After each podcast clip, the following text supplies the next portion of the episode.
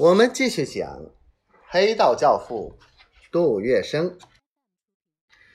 上海棉纱帮以通海人士居多，亦即南通与海门。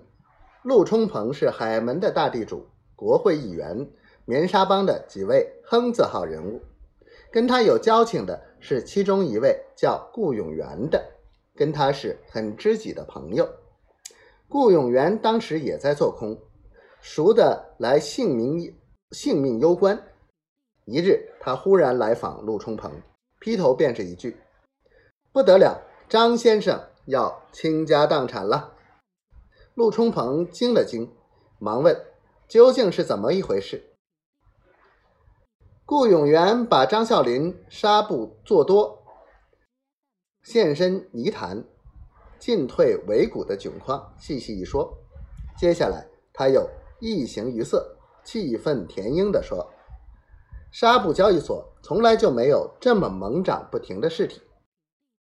我们人人都晓得，这完全是里面有几个理事在作弊，就是苦于找不到证据。”陆冲鹏刚要插嘴问，顾永元忙不迭的又向他娓娓细述，他把棉纱交易所的种种黑幕解说的十分详尽，因而。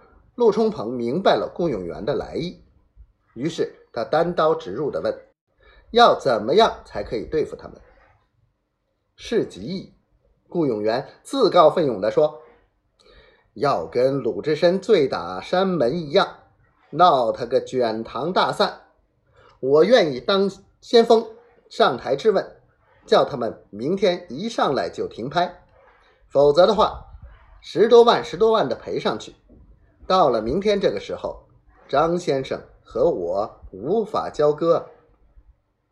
陆冲鹏懂得了，再问：“你当先锋，是要杜先生、张先生做主帅？”杀鸡焉用牛刀？顾永元一声苦笑：“我只要他们做帮我摇旗呐喊的小兵。”好的，事不宜迟。陆冲鹏准备起身，我这就到华格聂路去。他先到隔壁头张家，大帅直立檐下，对着空空如也的院子出神。孝林哥，陆冲鹏喊醒了他，有话要跟你说。唉，张孝林极其罕见的叹了口气，立刻就又骂出脏话来：“他妈的！”半辈子不曾这么烦过，走，我们里面去谈。